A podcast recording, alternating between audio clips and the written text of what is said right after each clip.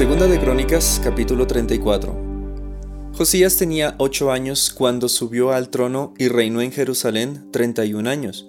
Hizo lo que era agradable a los ojos del Señor y siguió el ejemplo de su antepasado David.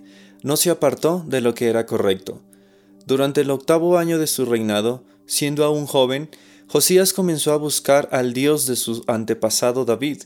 Luego, en el año 12, empezó a purificar a Judá y a Jerusalén, destruyendo todos los santuarios paganos, los postes dedicados a la diosa Acera, los ídolos tallados y las imágenes fundidas. Ordenó que demolieran los altares de Baal y que derribaran los altares del incienso que había encima. También se aseguró de que despedazaran los postes dedicados a la diosa Acera, los ídolos tallados y las imágenes fundidas, y que los pedazos fueran esparcidos sobre las tumbas de aquellos que los habían ofrecido sacrificios. Quemó los huesos de los sacerdotes paganos sobre sus propios altares y de esta manera purificó a Judá y a Jerusalén. Hizo lo mismo en las ciudades de Manasés, Efraín, Simeón e incluso hasta tan lejos como Neftalí y en las regiones que los rodean. Destruyó los altares paganos y los postes dedicados a la diosa Acera, y redujo los ídolos a polvo. Derribó todos los altares del incienso en toda la tierra de Israel, y, finalmente, volvió a Jerusalén. En el año 18 de su reinado, después de haber purificado el país y el templo, Josías encargó a Safán, hijo de Asalía, a Maaseías, el gobernador de Jerusalén, y a Joa, hijo de Joacás, el historiador real, para que repararan el templo del Señor su Dios, estos hombres le dieron al sumo sacerdote Hilcías el dinero que habían recaudado los levitas que servían como porteros en el templo de Dios. Las ofrendas las traían la gente de Manasés, de Efraín y los que quedaban de Israel, al igual que la gente de todo Judá, de Benjamín y de Jerusalén. El sumo sacerdote les confió el dinero a los hombres designados para supervisar la restauración del templo del Señor, a su vez, ellos pagaban a los trabajadores que hacían las reparaciones y la renovación del templo. Contrataron carpinteros y constructores, los cuales compraban piedras labradas para las paredes y madera para las vigas y los soportes. Restauraron lo que los reyes anteriores de Judá habían permitido que cayera en ruinas. Los obreros servían fielmente bajo el liderazgo de Jaat y Abdías, levitas del clan de Merari y de Zacarías y Mesulam, levitas del clan de Coat. Otros levitas, todos músicos hábiles, quedaron encargados de los trabajadores de los diversos oficios, incluso otros ayudaban como secretarios, oficiales y porteros.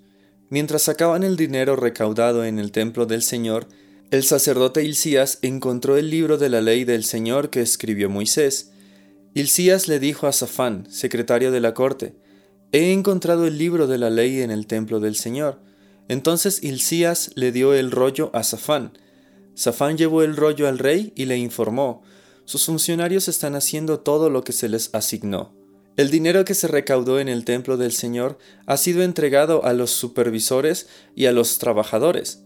Safán también le dijo al rey, el sacerdote Isías me entregó un rollo, así que Safán se lo leyó al rey. Cuando el rey oyó lo que estaba escrito en la ley, rasgó su ropa en señal de desesperación. Luego dio las siguientes órdenes a Hilcías, a Aicam, hijo de Safán, a Akbor, hijo de Micaías, a Safán, secretario de la corte, y a Asaías, consejero personal del rey. Vayan al templo y consulten al Señor por mí y por todo el remanente de Israel y de Judá Pregunten acerca de las palabras escritas en el rollo que se encontró, pues el gran enojo del Señor ha sido derramado sobre nosotros, porque nuestros antepasados no obedecieron la palabra del Señor.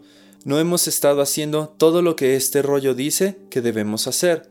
Entonces Hilcías y los otros hombres se dirigieron al barrio nuevo de Jerusalén para consultar a la profetisa Hulda. Ella era la esposa de Salum, hijo de Tikba, hijo de Arás el encargado del guardarropa del templo. Ella les dijo, El Señor Dios de Israel ha hablado, regresen y díganle al hombre que los envió.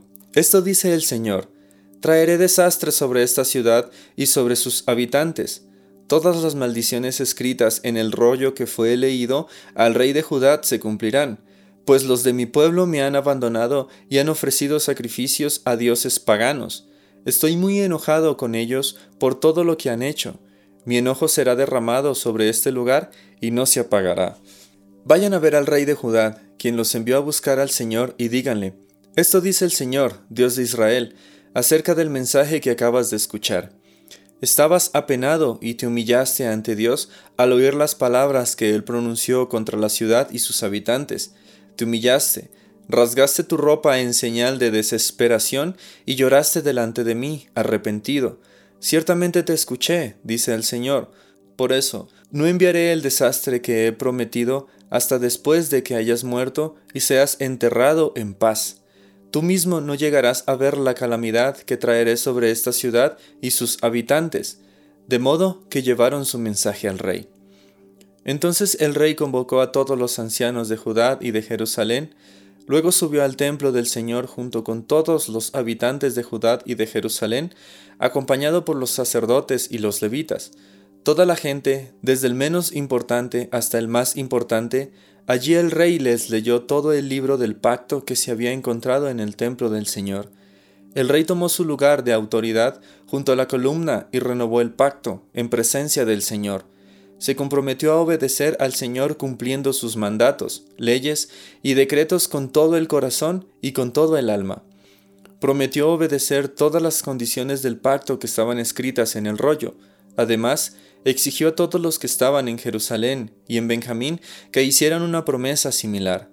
El pueblo de Jerusalén lo hizo y renovó su pacto con Dios, el Dios de sus antepasados.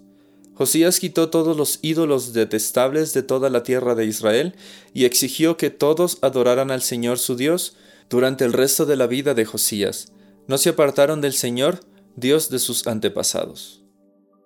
Salmos capítulo 89 versículos del 19 al 37. Hace mucho tiempo hablaste a tu pueblo, fiel en una visión. Dijiste, he levantado a un guerrero, lo seleccioné de la gente común para que fuera rey. Encontré a mi siervo David, lo ungí con mi aceite santo, con mi mano lo mantendré firme, con mi brazo poderoso lo haré fuerte. Sus enemigos no lo vencerán, ni lo dominarán los malvados. Aplastaré a sus adversarios frente a él y destruiré a los que lo odian. Mi fidelidad y mi amor inagotable lo acompañarán, y con mi autoridad crecerá en poder. Extenderé su gobierno sobre el mar, su dominio sobre los ríos, y él clamará a mí, tú eres mi Padre, mi Dios y la roca de mi salvación. Lo convertiré en mi primer hijo varón, el rey más poderoso de la tierra. Lo amaré y le daré mi bondad para siempre mi pacto con él nunca tendrá fin. Me aseguraré de que tenga heredero. Su trono será interminable como los días del cielo.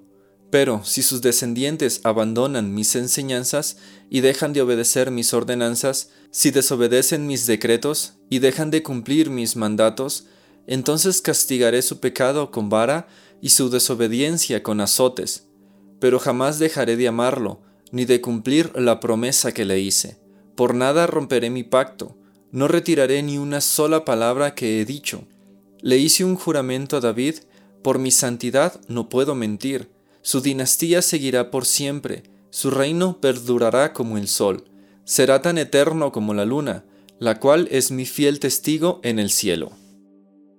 Primera de Juan capítulo 1 Les anunciamos al que existe desde el principio, a quien hemos visto y oído, lo vimos con nuestros propios ojos y lo tocamos con nuestras propias manos. Él es la palabra de vida. Él, quien es la vida misma, nos fue revelado y nosotros lo vimos.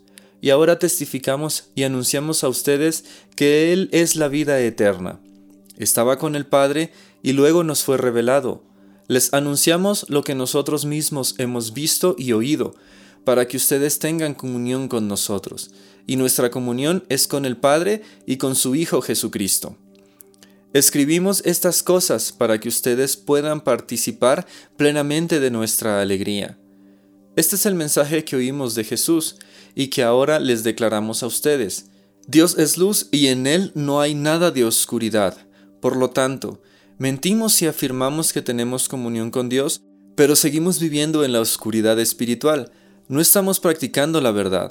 Si vivimos en la luz, así como Dios está en la luz, entonces tenemos comunión unos con otros, y la sangre de Jesús, su Hijo, nos limpia de todo pecado.